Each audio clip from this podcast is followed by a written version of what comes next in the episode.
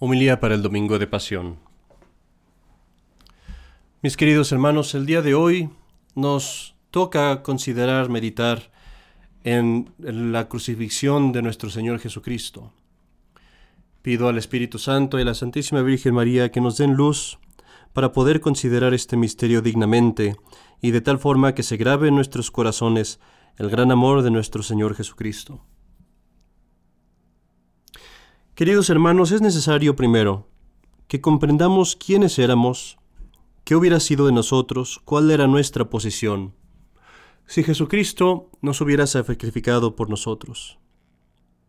Para entender esto vamos a meditar en una historia del Antiguo Testamento que es verdadera, no es un cuento, es una historia verdadera, y es la historia de la liberación de los judíos a través del Mar Rojo por manos de Moisés.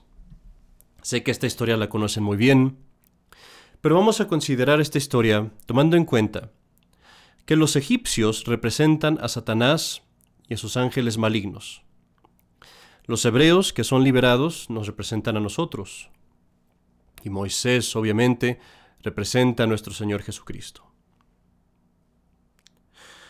¿Sabes tú, querido hermano, que cientos de años antes de nuestro Señor, los hebreos fueron sometidos a una esclavitud de las más crueles que pudiera haber habido?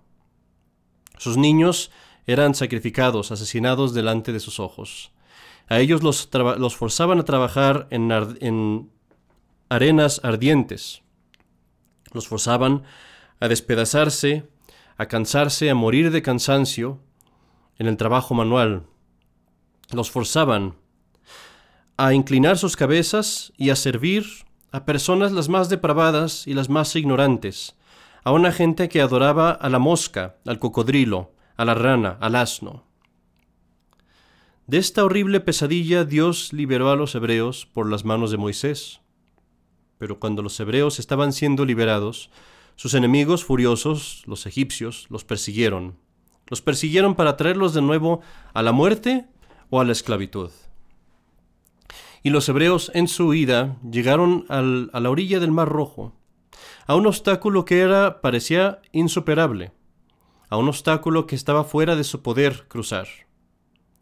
Y allí cuando estaban desesperados, aislados, acorralados por sus enemigos, Va Moisés y se levanta a la cima de alguna piedra, de algún montículo, toma su vara y la extiende sobre el mar. La extiende en forma horizontal y quiero que te fijes, hermano, aquí, que la posición de Moisés sobre el mar rojo es la posición de un hombre crucificado, sus pies juntos, sus manos extendidas. Y cuando Moisés hace eso, el mar rojo, este obstáculo que era insuperable, se abre. Y los hebreos pasan entre dos murallas de agua, incólumes, defensos, libres para escapar de sus enemigos. Mi querido hermano, mientras ves eso, recuerda pues que estas cosas son figuras, y que los hebreos somos nosotros, y que Moisés es Cristo mismo, y que los, los egipcios que nos persiguen son los demonios. Querido hermano, eso es lo que pasó en la crucifixión.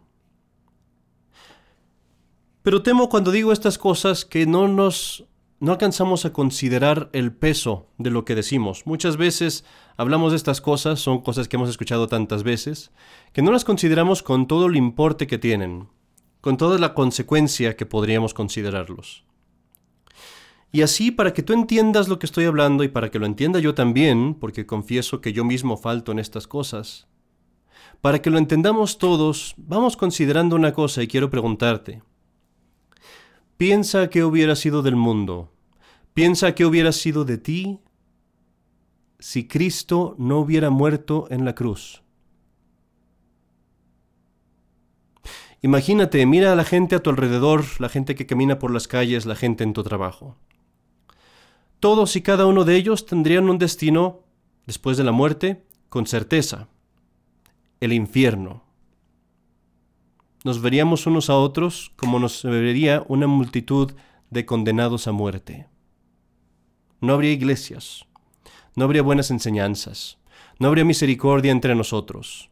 Nos mataríamos unos a otros y nos robaríamos unos a otros porque lo único que tendríamos para gozar, para vivir felices sería esta vida que es miserable de por sí. Esta vida llena de miserias y de injusticia.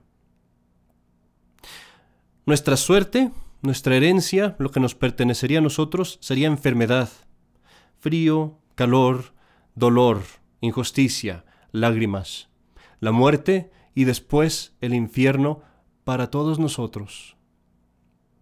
Una eternidad de condenación, una eternidad de esclavitud.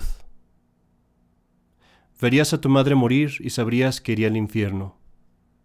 Verías a tu padre morir y sabrías que iría al infierno. Verías a tus hijos morir, a tus hermanos y hermanas, y sabrías que han alcanzado un lugar de perdición del que no hay remedio. Tan cierto es esto que incluso los paganos lo sabían, y los griegos llamaban a este lugar, después de la muerte, al que todos iban sin remedio, el Hades, el infierno. Mi querido hermano, no estuvo tan lejos esta realidad de nosotros. Si no hubiera habido crucifixión, eso es lo que hubiera sido de todos nosotros, eso hubiera sido nuestro destino. Y así, mi querido hermano, ahora que vamos a empezar a considerar la crucifixión, piensa por un momento, imagínate, como si aún fueras un alma esclavizada, como si aún fueras un alma que no ha sido redimida, como si aún fuera tu destino el infierno.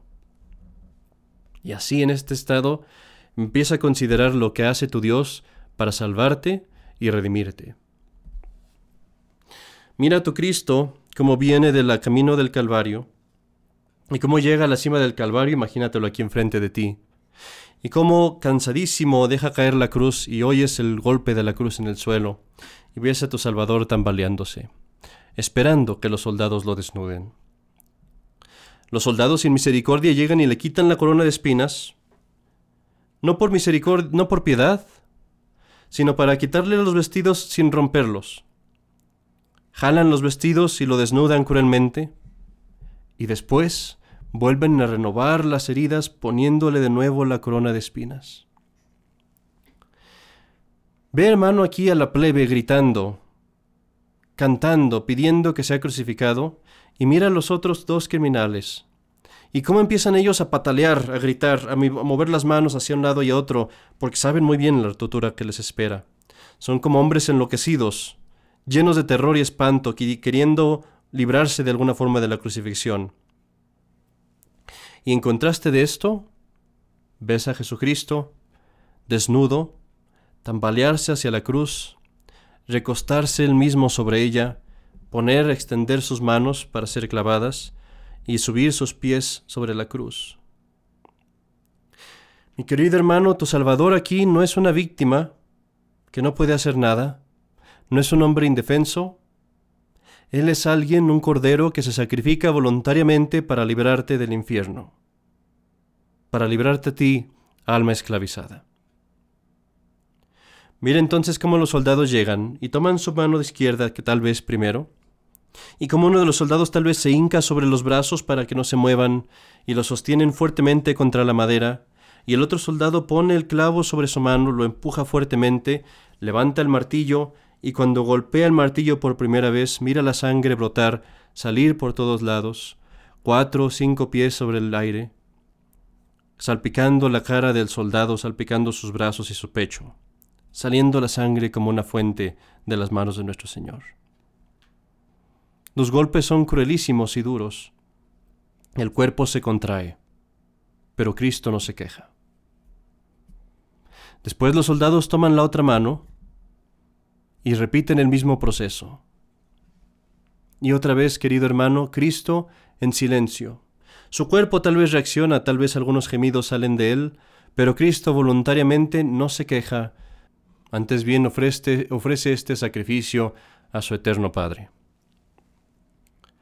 Considera después a los tres o cuatro soldados que toman las piernas de nuestro Señor, las piernas que quizás están temblorosas por el dolor, y las sostienen con mucha fuerza contra la madera, ponen tal vez un pie delante del otro, y mira al soldado cómo empieza a clavar el clavo en los pies de nuestro Señor, abriendo una herida que en ese momento es pequeña, pero que cuando la cruz se levante y Cristo se mueva en su tortura, esa herida se abrirá más y más hasta ser una grande llaga en sus pies.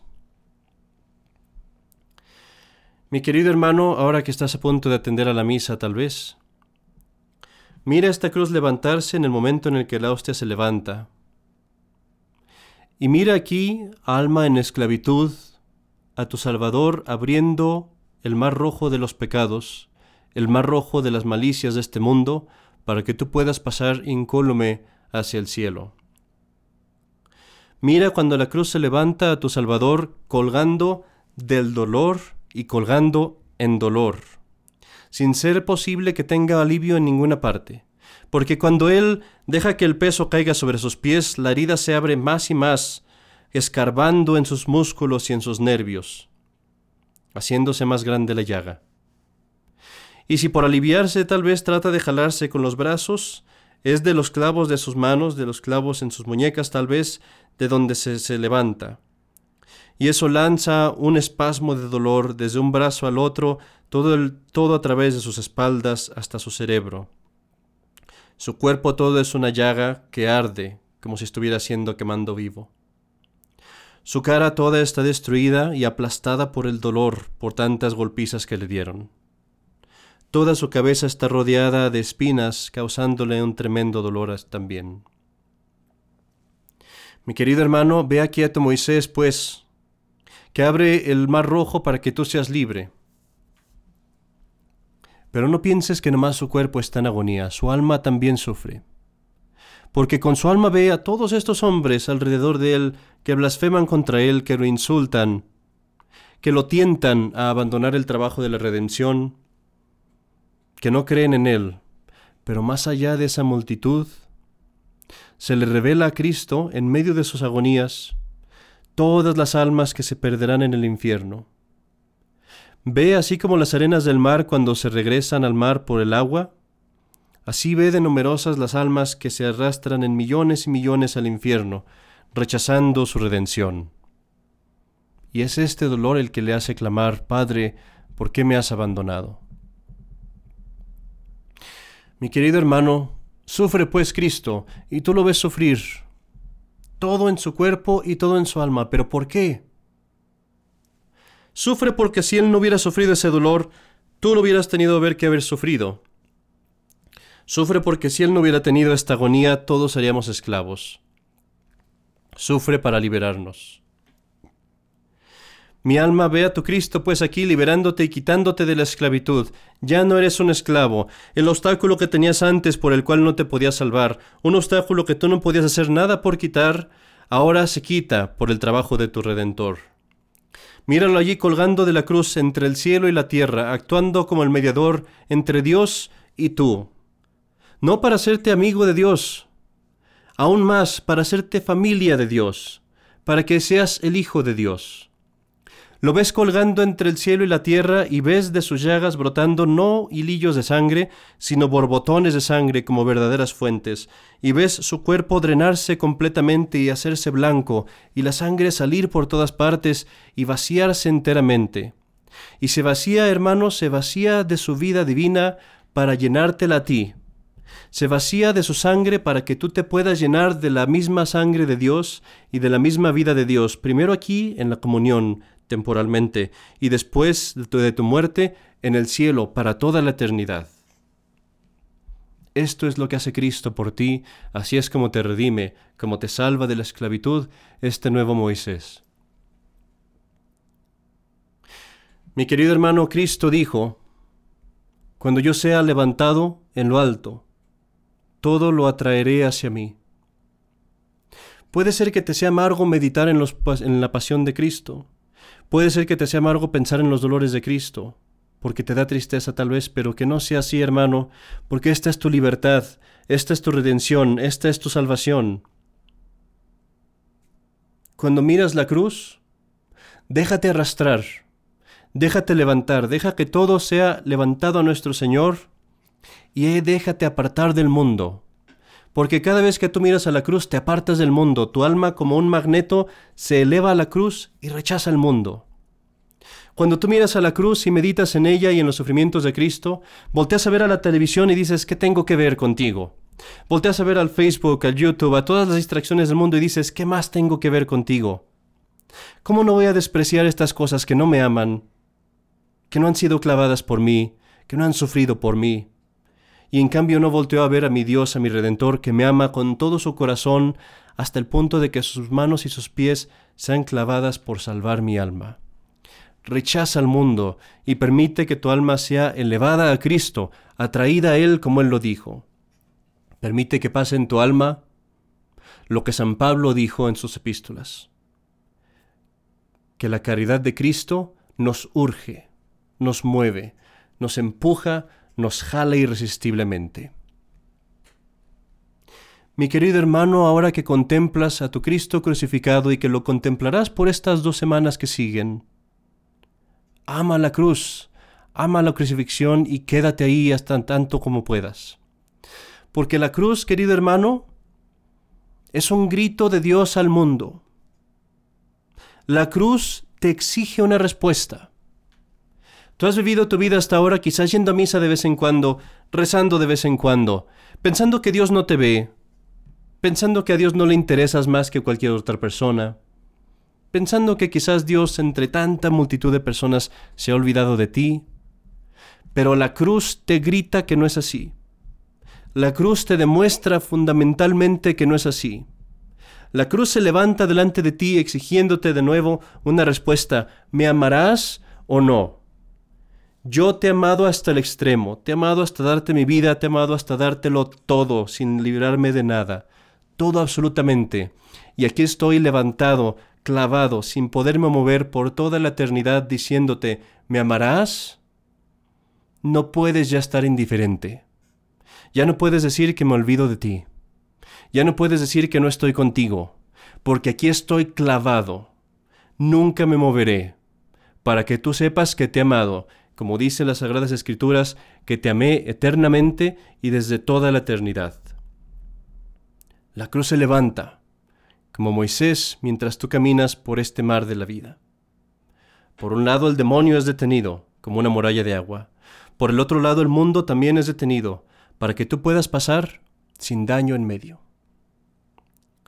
Mi querido hermano, el día de hoy en estas dos semanas que siguen, yo te pido esto, y de ahora en adelante, cada vez que veas la crucifixión, que veas un crucifijo, mira a Cristo y recuérdate a ti mismo. Ese fue el precio de mi redención. En el nombre del Padre, y del Hijo, y del Espíritu Santo. Amén.